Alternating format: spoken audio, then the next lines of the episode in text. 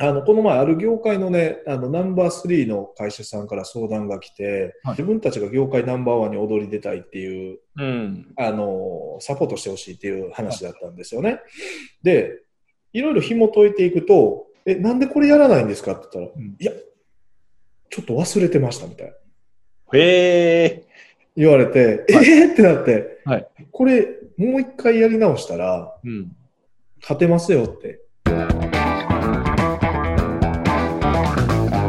はい。今日も始まりました。レスポンスチャンネル、マーケティングコスト社長の仕事だ。ということでですね、今日はゲストに中谷さんをお迎えして放送していきたいと思います。よろしくお願いします。はい、ご中谷です。よろしくお願いします。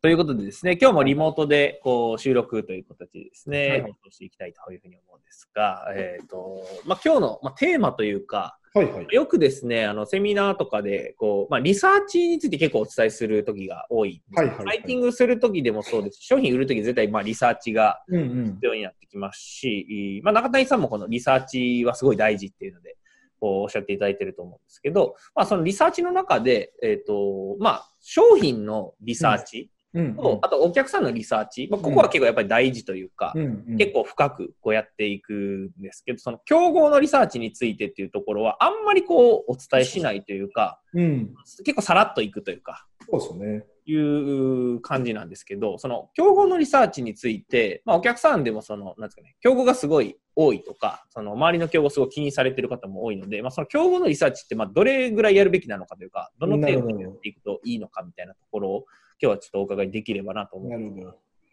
まあ、どれぐらいやるかってことに関しては、まあ、勝てると思うまでやるっていうのが一つなんですけどね。なるほど、なるほど。勝てるまでリサーチすると。そうですね。何かこう形が作れるっていうものが、あまだやればいいと思う。それがね、まあ、1時間で終わるものもあれば、まあ、3日で終わるものもあるしっていう話だし、まあ、1ヶ月かかるものもあるしっていうことだとは思うんですけど、あの、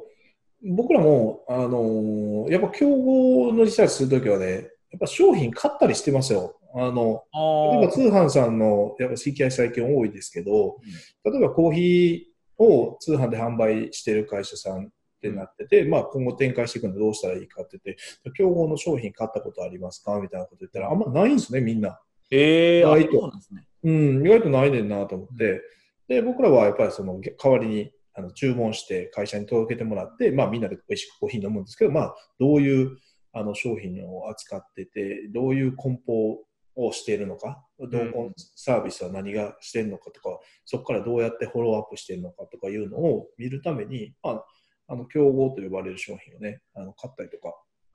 いまだにやずやさんの商品を毎月あの会社に届くようには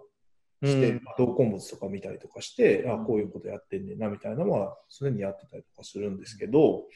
まあ、あの競合の調査って、やっぱりいろいろやり方があるんですけど、はい。僕は、その、まあ、まず競合の調査っていうのに対して、すごく感じることがすごいあって、はい。それは、あの、競合の情報を集めることっていうのは、どんどんやってもらったら、多ければ多いほど、はいいと思ってて、まあ、もちろん全部使うわけじゃなくて、90何パーセントは捨てるという考え方で集めたらいいと思うんですけど、あの、情報を集めることは僕は大賛成なんですけど、うん意識しすぎる会社めちゃくちゃ多いんですよ。意識しすぎる。なるほど、なるほど。はい。うんで、あの、競合、競合みたいなことを言うんですけど、自分から競合になりに行ってるっていう現象を起こしてる会社多いなと思って、ああ、わかります？あの、ゴルフとかやられる方やったらわかると思うんですけど、はい。左に打ったらあかん、打ったらあかんと思ったら、左に打たんように、こうなんかね、調整して、ガーンって左に飛んでしまったりとかするんですよね。それと一緒で、あの、意識すればするほど、その競合にビジネスが近寄っていってしまってる会社が結構いるんですよね。なので、あの、この前、ある業界のね、あの、ナンバー3の会社さんから相談が来て、はいあの、まあ、要するに、まあ、じ率直に言えば、自分たちが業界ナンバーワンに踊り出たいっていう、うん。あの、サポートしてほしいっていう話だったんですよね。で、いろいろ紐解いていくと、うん。ナンバーワンの商品と同じ商品みたいなのをちょっと低価格で売ったりとか、うん。その、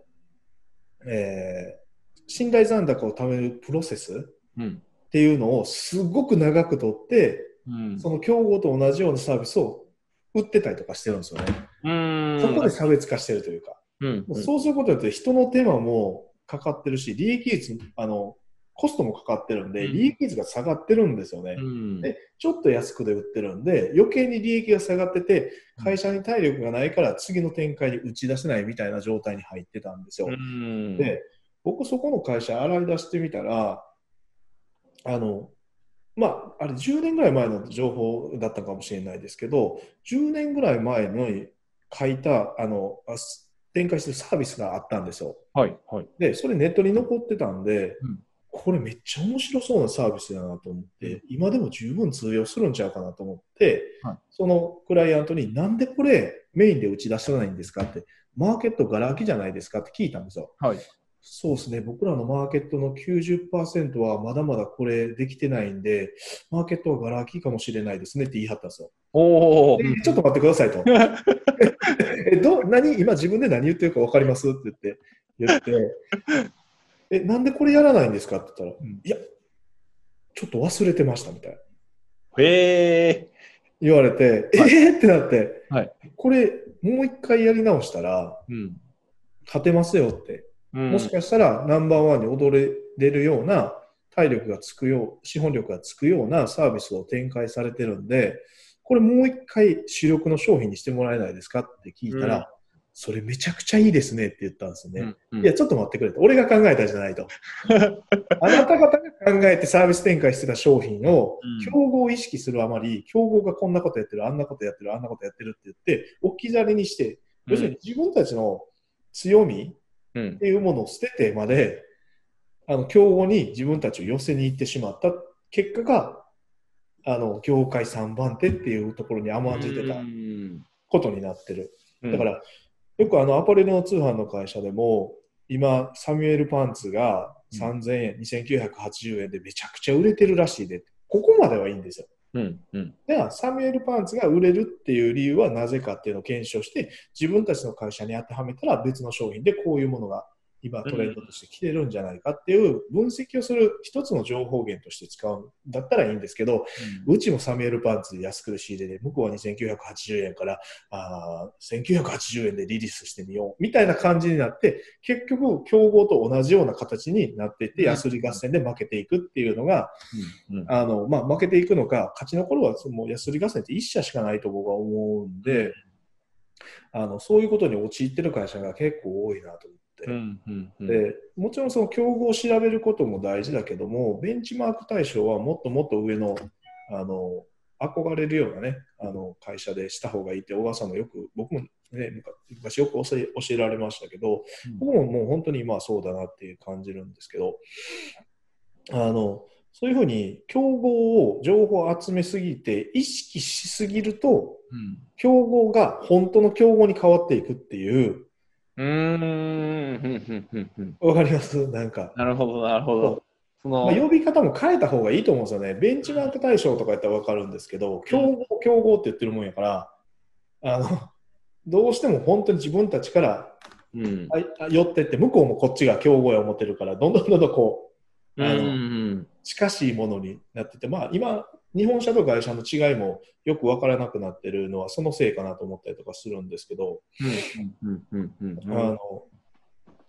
そうやって隣の芝生が青く見えて、隣の芝生の青さに染まってしまわないように、うん。あの、した方がいいかなっていうのはすごい感じますね。うんうんうんうんうん。まあ意識しすぎてそこにこう寄っちゃうというかそことあえてその向こうの戦場で戦っちゃうみたいなあ、そうそうそうそ寄っちゃうみたいな感う。じ。本当その通りで、しかも向こうが一番得意としている戦場で戦ってしまう人も結構多いですよね。うんうん。うでんだからナンバーワンとナンバースリーだから、言ったらもう1万の兵士と2000人の兵士をもう正面からガチンコで戦わせるみたいな、なんぼ力強いやつがいても負けるよね、それさすがに。うんうんうんうんそう。だから2000の兵しかいないんだったら、その2000の兵の戦い方っていうのは絶対あると思うんで、うん。あの、まあ戦略を組み直すっていうことと、過去にやったあの自分たちのね、サービスとか商品で、やっぱ戦えてた商品っていうのは、やっぱりまだまだ眠ってるんじゃないかなっていうのはうん。思って、そこなんかは、あのずっとコンサル契約をお願いしますって言われたんですけど、僕その2回目ぐらいに発見して、もうこれ以上伝えることないからコンサル契約やめようましょうって言ってね、うあのん。断ったぐらい強烈な、あの、インパクトのある、ビジネスとってインパクトのある発見だったと僕は感じたので、まあそういうものが絶対眠ってるんじゃないかなという感じ。だって業界3番手ってすごいですから、言ってうも。ん。うん。あのそこに上がっていくポテンシャルがあったってことは何かそれがトリガーになったものが絶対あるはずだから、そういうのを見つけ出していって、まあ、競合あんまり情報を取るのは賛成だけども意識しすぎなくて、自分たちのお客さんが何を求めて、まあ、過去のお客さんでもいいですけど、入ってきてたのかとかね、あの、競合他社がいる中で、やっぱ自分たちが選んでもらえる理由なんていうのをね、あのクライアントに聞いてみて、うんえーそれで自分たちが本当に何を押し出していったらこのマーケットで勝てるかっていう戦略を組み直すっていうのが一番大事なんじゃないかなという感じがしますうね。んうんちなみに、その中谷さんがこう、なんですか、見つけはったじゃないですか、新しいその9割シェア取ってない。それをこう見つけるまでに至るというか、こう、どういうプロセスで、これまあ、これ見ていただいている方も、まあ、ご自身のビジネスで、まあ、競合がいて、で、その中でも、まあ、過去にいろいろやった中で、うまくいってることとかっていうのはあると思うんですけど、それの、まあ、見つけ方じゃないですけど、まあ、どういうふうにこう、見つけていくと見つかりやすいとか、ああでもポイントみたいなったりとか。はやっぱまあまずは現状確認することがすごい大事で、うんあの今持ってる情報をホワイトボードにとか僕はスケッチブックよく使うんですけどスケッチブックに結構洗い出してうんいってて、でその現状確認して今どんなことでどういうやり方で展開してるかっていうのをまず見ると。すごく平凡だなってやっぱ感じるんですね。そのあの平凡だと感じたんですね、その時は。うんで、これで勝負でき、パワー勝負しても絶対負けるよねっていうのがあったので、じゃあまあ過去にやったものってなんかないのかなとか、うんその資産として、まあ僕はよくあの、えーそこの会社の資産を洗い出してもらって、リストに出してもらうんですけど、うんそういうのを見たときに、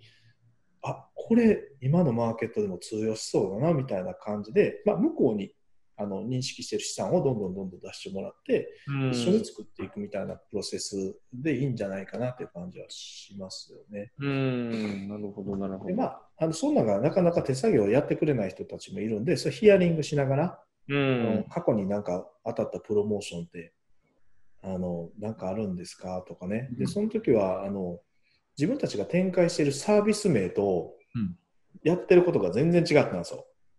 うん、うん、どういうことですか？えー、とサービスの屋号みたいなのあるじゃないですか、サービス屋号みたいな、あーサービスのコンセプトみたいなものがあって、でも、やってることは競合意識しすぎて、ここが全然変わっちゃってるんですよね。なるほど、なるほど。でこれこれって何なんですか？って聞いて、はい。いやー、今、あのみんなあの競合がこういうのやってるから僕らもやろうと思ってこういうのやってるんですよねって言って、でここのコンセプトから落ちていったあのサービスとかを見たら、めちゃくちゃ魅力的だったりとかするんですよ。うーん、うん、うん。これ使えんじゃないですかって言って。うん、うん、本人たちも過去にやってきたことやから、あのむちゃくちゃピンとくるんですよね。確かにみたいな。どう言えばうまくいくぞ、みたいそうほんでプロモーションする素材もいっぱいあるんですよ。な。ううんん、過去に積み上げてるものだから、うんでそれがうまく活用できてないっていう状態に入ってるうん。ので、まあ、そこはあの洗い出してもらったりとかしますよね。で、うんこの過去の素材をこういうふうにカスタムして、こういうふうに使ったらどうですかみたいなんで、ちょっと組み替えるみたいうんうんな感じだったんで。で、まあ、結果として、でも、その、あの、2ヶ月でね、コンサル僕断ろうとしたんですけど、うんでもそういうことやってると、逆に僕らがナンバーワンになるまで、あの、お付き合い、やっぱしてほしいってうん言われるんですよね。でも、やることないかもしれないですよみたいなことを話するんですけど、うんまあ、それでもいいんかな。なんか、それでもいいみたいな感じになってるんですよね。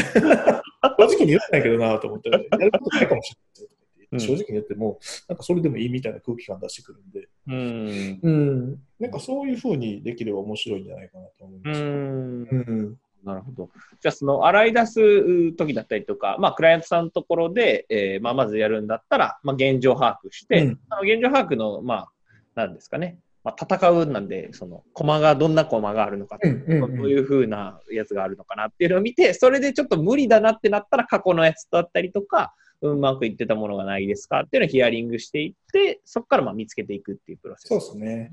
うんうんうんうん。なるほど、なるほど。ありがとうございます。はい。じゃあ今日のテーマをまとめていただくと、どんなま感じ？とめると、えっ、と、まあ、まず、競合をね、情報を集めるってことはすごく大事ですよと。まあ、ほとんどの会社がね、あんまやらないことなので、まあ、自分一人で戦ってるみたいになっちゃうんで、集めることはいいことだと思います。うんただ、その、集めるのはいいけど、意識しすぎて、そっちに寄っていっちゃったら、コモディティ化されて価格勝負で負けちゃうとかね、体力が強いところに負けちゃうよっていうことがあるので、あの、集めるのはいいけど、意識しすぎないようにしてほしいっていうことですね。で、あの、コモディティ化してるなと思ったら、やっぱ自分たちの過去の資産とかね、うまくいったプロモーションっていうのを、素材を洗い出してみて、で、現状どうなってるかっていうのを把握して、じゃあ、武器として、あの、まあ、テイストとして何を加えていければ勝てるかっていうのを、あの、まあ、分析するっていうプロセスを組めば、あの、いいんじゃないかなとは思いますね。うんうんうんはい。